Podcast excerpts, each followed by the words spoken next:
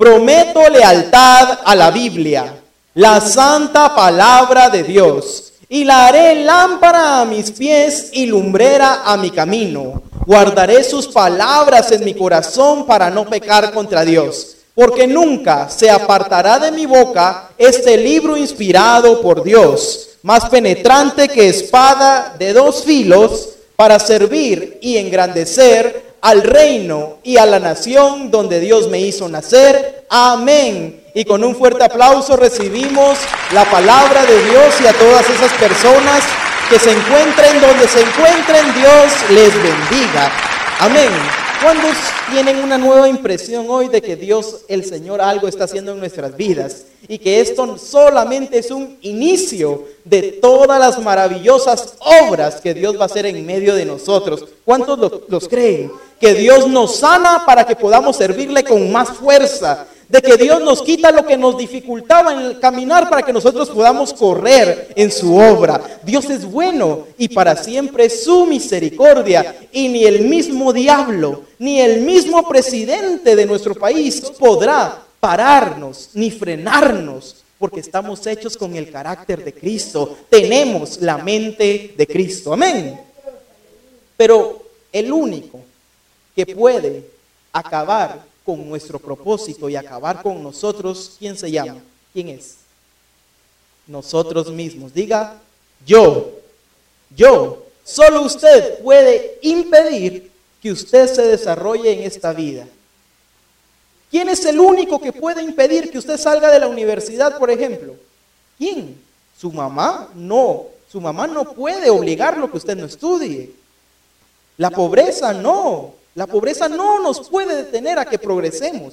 Solamente si yo de verdad no quiero, no me importa, en ese momento yo ya no puedo hacer algo. Y quiero hablarles en esta hora del tema, boicotea tu propósito. ¿Puede repetir conmigo? Boicotea tu propósito. ¿Qué es boicotear o qué es un boicot? Y yo le digo que, por ejemplo, un boicot es una persona o un grupo de personas que se organizan, ¿para qué?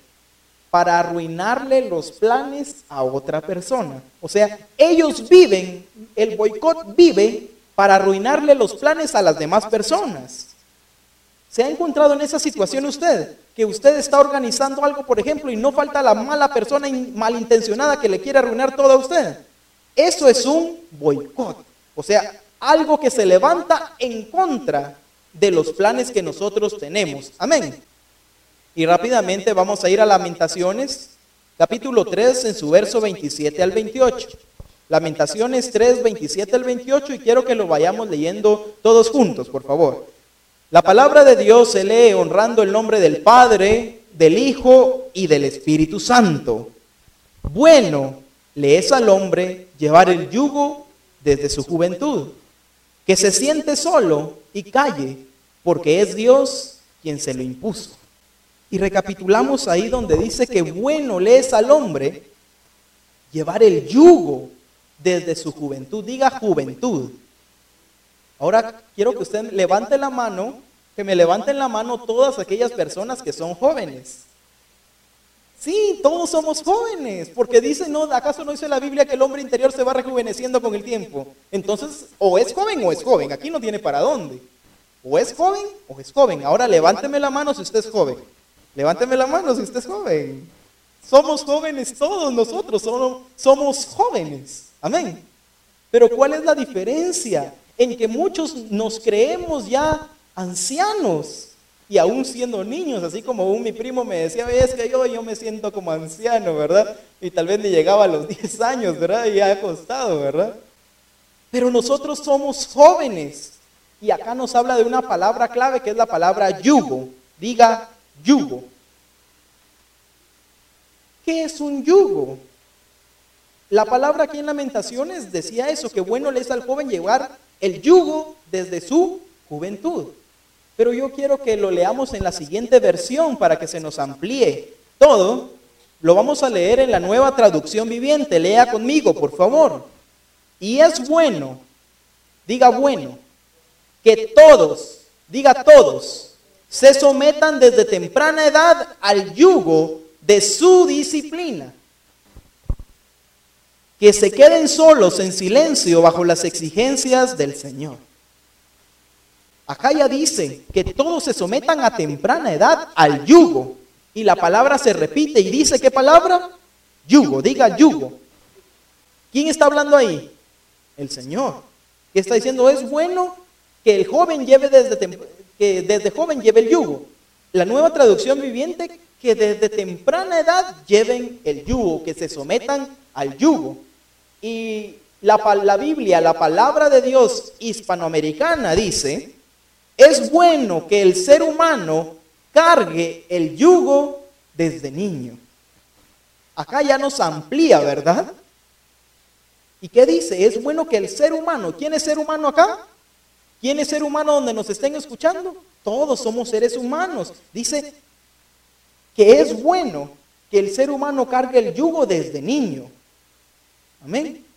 ¿Hay algún niño? ¿Sí? ¿Sí? ¿Verdad? Acá decimos que todos los menores de 18 años son niños, ¿verdad? Todos los menores de 18 son niños.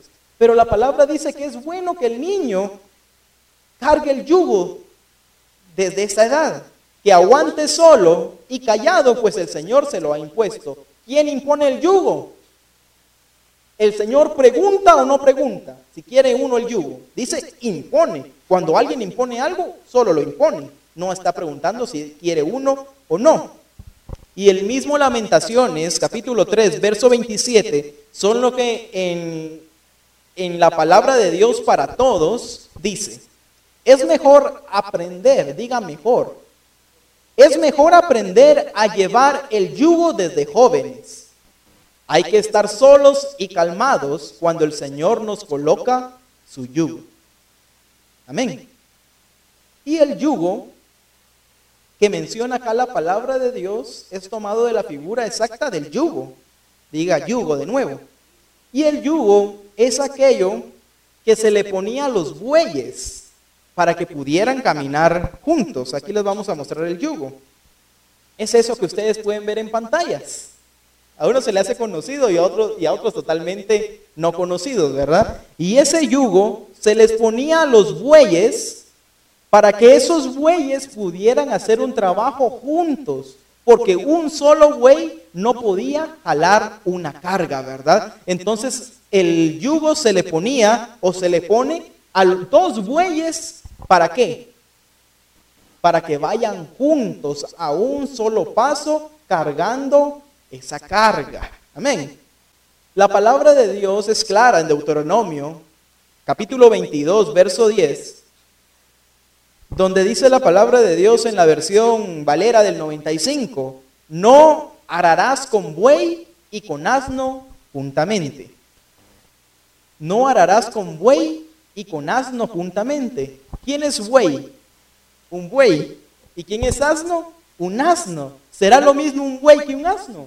Son diferentes en tamaño y en fuerza, en, en instinto, en forma, ¿Y qué pasa si nosotros ponemos a un buey y a un asno, a un asno juntos? La palabra en Deuteronomio nos dice eso. Es una ley que Dios le da al pueblo, a nosotros, y nos dice, no ararás con buey y con asno juntamente. O sea, es una ley, no lo harás. Pero ¿por qué dice eso el Señor? Porque ahí ya nos habla de un yugo desigual. Diga yugo desigual. ¿Qué pasa cuando es un yugo desigual? Y yo quiero que mire esa imagen que tiene en pantalla, por favor. En esa imagen hay un asno y un buey. Y mire, el buey va para un lado y el, y el asno ¿qué? Va para el otro lado y hay pleito, hay pelea. ¿Por qué? Porque no son iguales, porque son desiguales. O sea, no se parecen en nada. No se parecen en nada. Lo único que tienen igual creo yo que son animales. Pero hay algo que no es compatible. ¿Qué es lo que pasa cuando esta figura se une? No se puede llevar al cabo el trabajo para el que fueron diseñados. Si se unen los que no se tenían que unir, no vamos a llegar a ningún lado. Segunda de Corintios, capítulo 6, verso 14, en la misma Valera del 95 dice, yo quiero que lea conmigo, por favor.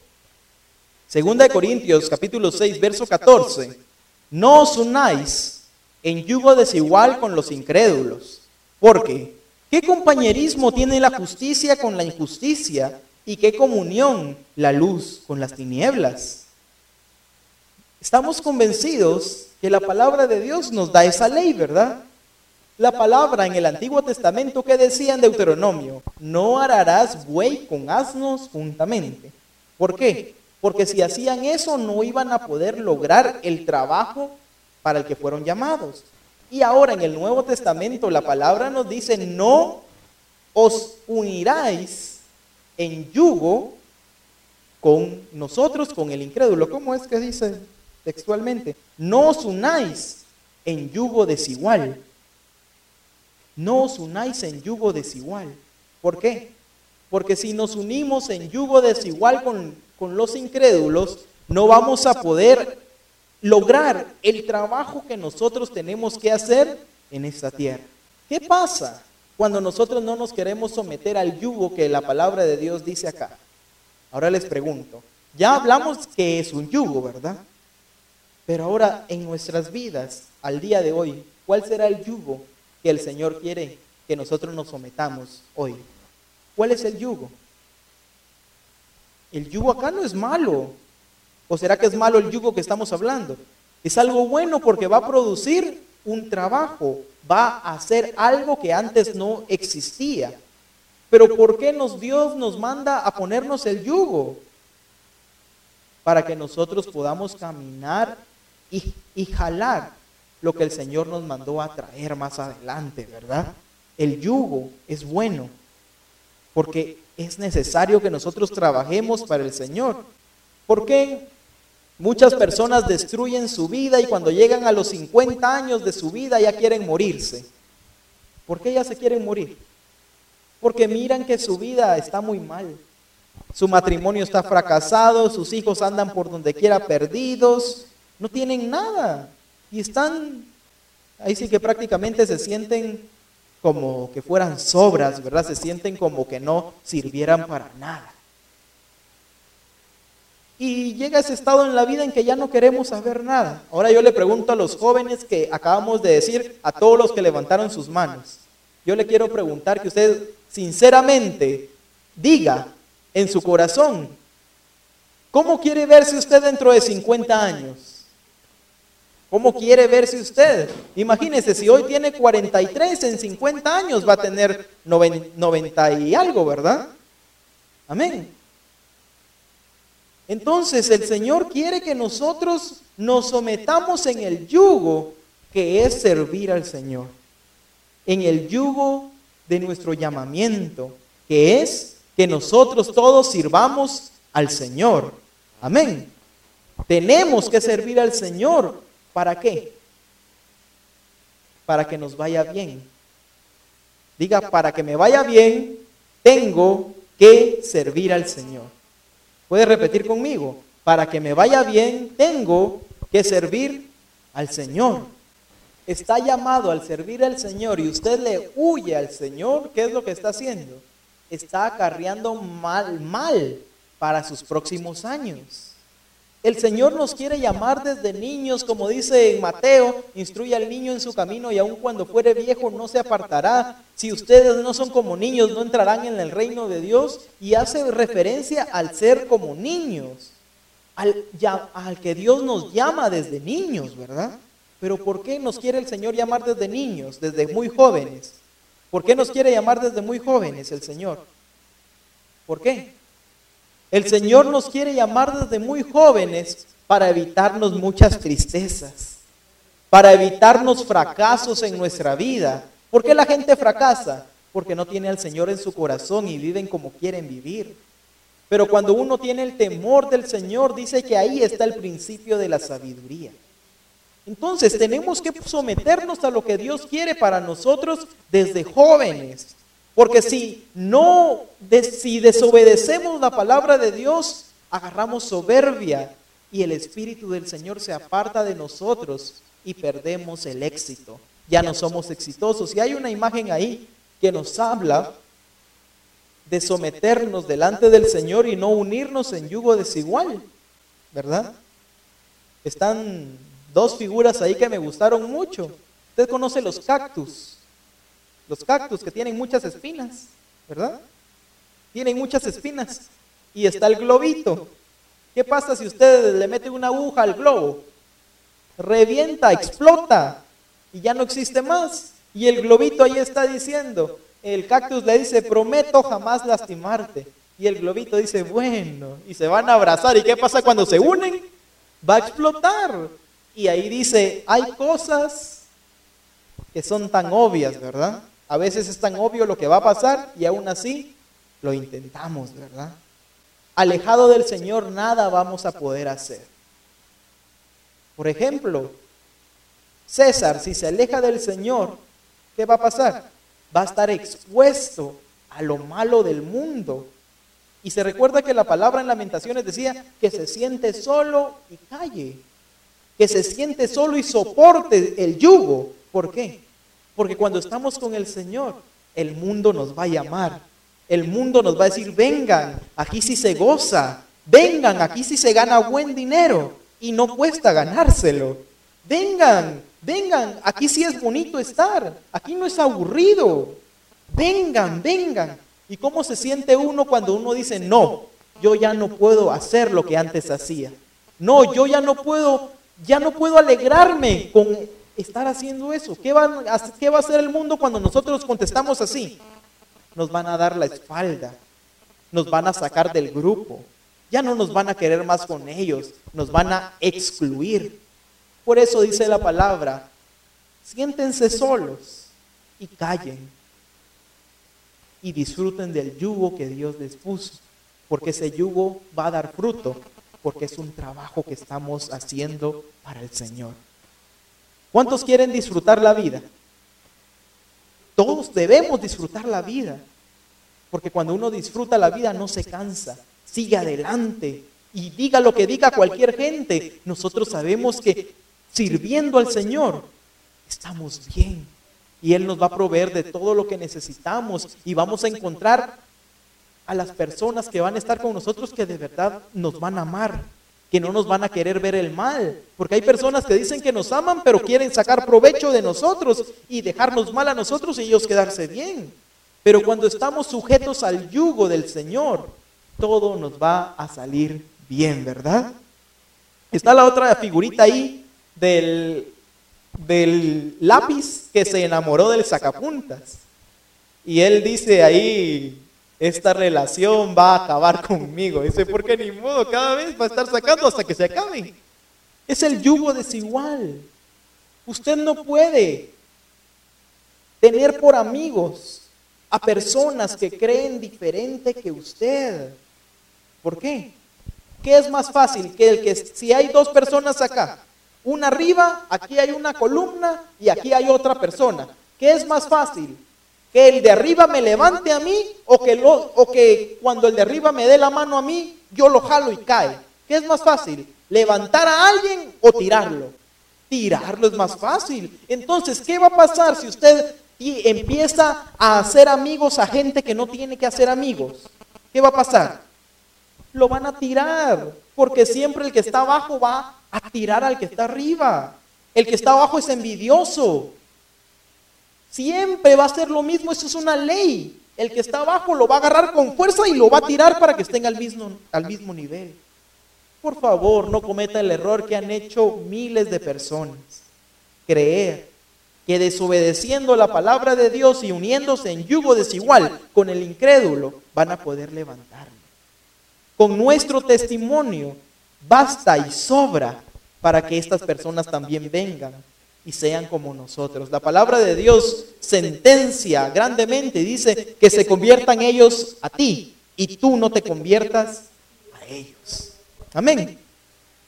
Mateo 11, capítulo, Mateo 11, verso 29 al 30 dice, en la versión Reina Valera del 77, llevad mi yugo sobre vosotros y aprended de mí, que soy manso y humilde de corazón, de corazón, y, hallaréis descanso para vuestras almas. Yo quiero desglosar este verso. Dijimos que el yugo era, ¿qué era? ¿Cuál era el yugo para nosotros? Servir al Señor. ¿Y dónde usted está sirviendo al Señor? Hoy usted vino a servir al Señor. Amén. Diga, vine a servir al Señor. Si usted está sirviendo al Señor, usted ya se está poniendo el yugo. Por ejemplo, Pedro Josué, ya me di cuenta que lo voy mencionando ya en tres ocasiones, ¿verdad? Llevad mi yugo sobre vosotros. ¿De quién es? Pregunto. ¿De quién es el yugo?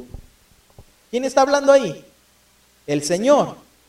¿Y dónde, dónde quiere el Señor que nosotros llevemos el yugo? Sobre nosotros. Y aprended de mí que soy manso y humilde de corazón y hallaréis descanso para vuestras almas. ¿Dónde se encuentra el descanso para nuestras almas? En el yugo. Diga, en el yugo se encuentra mi descanso. ¿Cuál es el yugo? Trabajo para el Señor. Si yo trabajo para el Señor voy a obtener descanso. En el reino de Dios es al revés. Cuando uno trabaja aquí en el mundo, ¿qué pasa? Se cansa. Pero cuando uno trabaja en el reino, ¿qué pasa? Descansa. Que soy manso y humilde de corazón y hallaréis descanso para vuestras almas. 30. Porque mi yugo es cómodo y mi carga ligera. Diga conmigo, el yugo del Señor es cómodo. Cuando usted trabaja para el Señor no está, ay, qué pesado eso que me pusieron, sino que cuando uno trabaja para el Señor dice que es cómodo y la carga es fácil de llevar. Amén. Y en el pueblo de Israel, en el tiempo de Jeremías, ¿qué pasó ahí? Ellos se rebelaron contra el Señor. Y cuando el pueblo de Israel se rebeló en contra del Señor, ¿qué pasó? fueron entregados a la esclavitud de Babilonia. Usted se recuerda que fueron, Israel se los llevaron como esclavos a Babilonia. ¿Por qué? Por haberse rebelado en contra del Señor. Y vamos rápidamente a Jeremías capítulo 2, verso 20. Lea conmigo. Porque desde muy atrás rompiste tu yugo y tus ataduras y dijiste, no serviré con todo eso. Sobre todo collado alto y debajo de todo árbol frondoso, te echaste como ramera. Escuche qué, dijeron los del pueblo de Israel. El Señor le dice, desde muy atrás rompiste tu yugo y tus ataduras y dijiste, no serviré. Diga, no serviré. Cuando ellos no sirvieron, dice que en vez de servir, ¿qué hicieron? En vez de servir, dice, se echaron como rameras. ¿Quién es una ramera? Y la palabra de Dios lo aclara en la nueva versión internacional, donde dice, desde hace mucho quebraste el yugo, te quitaste las ataduras y dijiste, no quiero servirte. Escuche cómo le dijo Israel al Señor, no quiero servirte. Y en vez de ser, cuando dejó de servir al Señor, ¿en qué se convirtió? Dice, sobre toda colina alta y bajo todo árbol frondoso, te entregaste a la prostitución. Cuando uno deja de servir al Señor, ¿qué hace? Se entrega a la prostitución. ¿Y qué es la prostitución acá?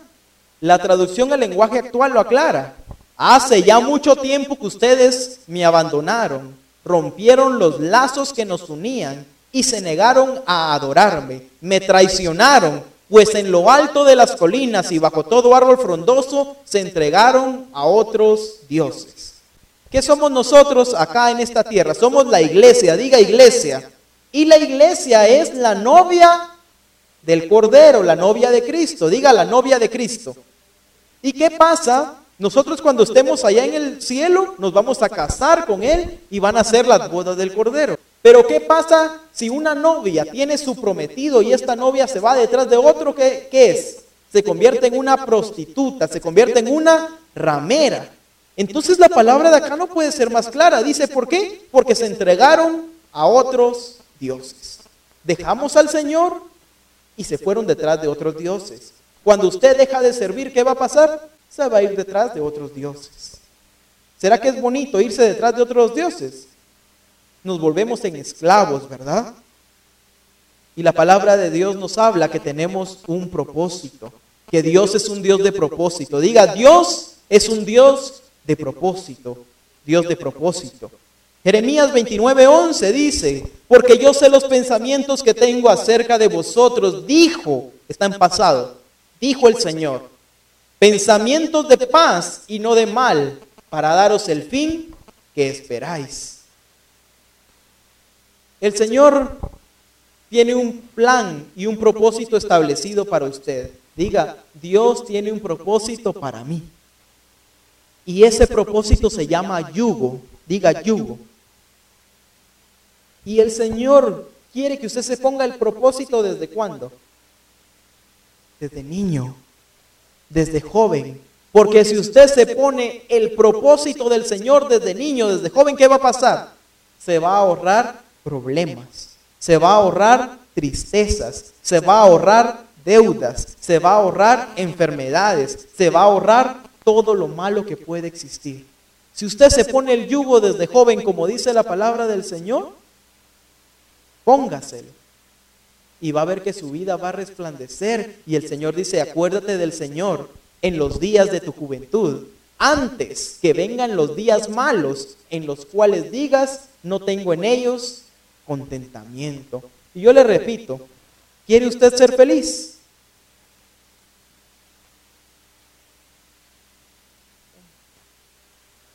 ¿Quiere usted ser feliz, sí o no? ¿Quiere disfrutar la vida? Se lo repito. ¿Quiere disfrutar la vida?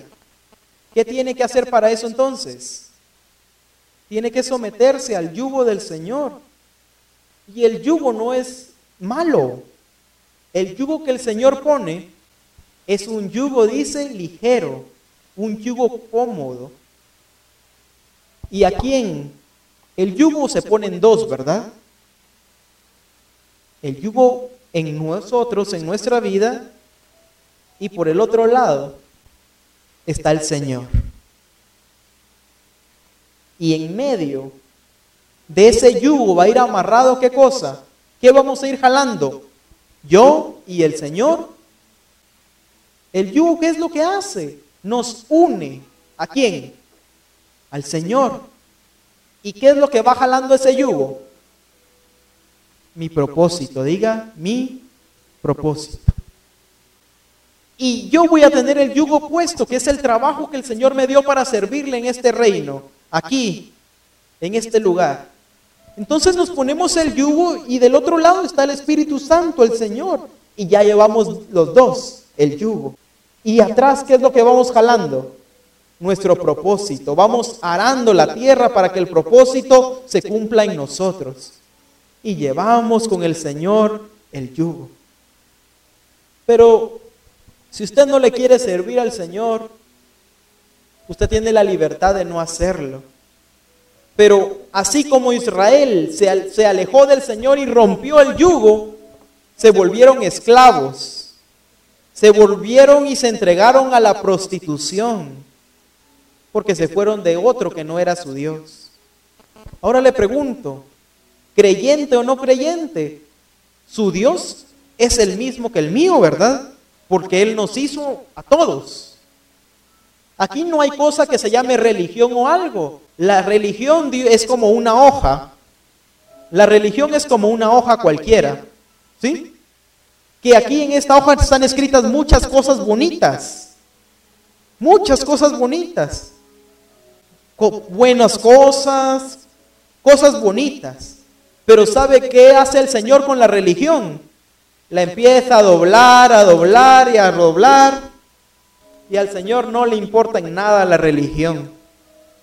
¿Sí? Y la desecha. Porque la religión el hombre se la inventó.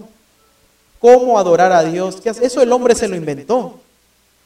Dios es un Dios que quiere tener una relación íntima con nosotros y decirnos al oído, yo te llamé para esto. Yo no voy a dejar que el mal entre a tu vida. Yo te voy a alejar de las tentaciones, de las pruebas y vas a cumplir tu propósito. Cierre sus ojos, por favor. Y piense si de verdad quiere llevar el yugo del Señor. El Señor le aconseja a usted a que desde joven se ponga el yugo. ¿Por qué esperar más? ¿Quiere usted tener tristezas? ¿Quiere usted tener muchas dificultades y problemas? No, ¿verdad? Póngase el yugo del Señor y todas aquellas personas que me escuchan, yo les quiero decir que si usted no tiene al Señor en su corazón y no trabaja para Él, usted no es salvo. Y si usted no es salvo, la va a ir mal en esta tierra y cuando se muera se va a ir al infierno. Dios quiere evitarle todo eso. Así que le invito a recibir al Señor Jesús en su corazón para que usted pueda nacer de nuevo y sea una nueva criatura. Hágalo conmigo. Reciba al Señor y cambie su vida de muerte a vida. Para todos los que dicen, Jonathan, yo necesito reconciliar con el Señor, pues he pecado. O Jonathan, yo necesito hacer a Jesús el Señor de mi vida. Repita conmigo esta sencilla oración que tiene el poder de derribar todo lo malo en su contra y darle una nueva vida. Repita conmigo, en voz audible, aunque usted ya lo haya hecho antes. Señor Jesús, confieso que soy un pecador y que necesito de ti. Reconozco que moriste en la cruz y que al tercer día resucitaste para darme vida abundante y vida eterna. Hoy, voluntariamente, abro la puerta de mi corazón y renuncio a todo señorío que no sea el tuyo. Limpia todo mi ser por completo. Te invito a que entres a mi corazón. Te declaro como mi amo, mi Señor y mi dueño. Ayúdame a serte fiel todos los días de mi vida, porque ahora soy hijo de Dios y Él es mi Padre. Y si muero hoy, iré contigo. Amén. Amén. Levante sus manos, le quiero bendecir. Que el Señor te bendiga y que el Señor te guarde. Que el Señor que ahora es tu Padre haga resplandecer su rostro sobre ti, tenga de ti misericordia y te dé paz. Porque no elevamos nuestros ruegos por nuestras muchas justicias, sino por tus muchas misericordias. En el nombre de Jesucristo y para la gloria del Padre. Amén y amén. Le damos un fuerte aplauso a Él. Amén. Amén.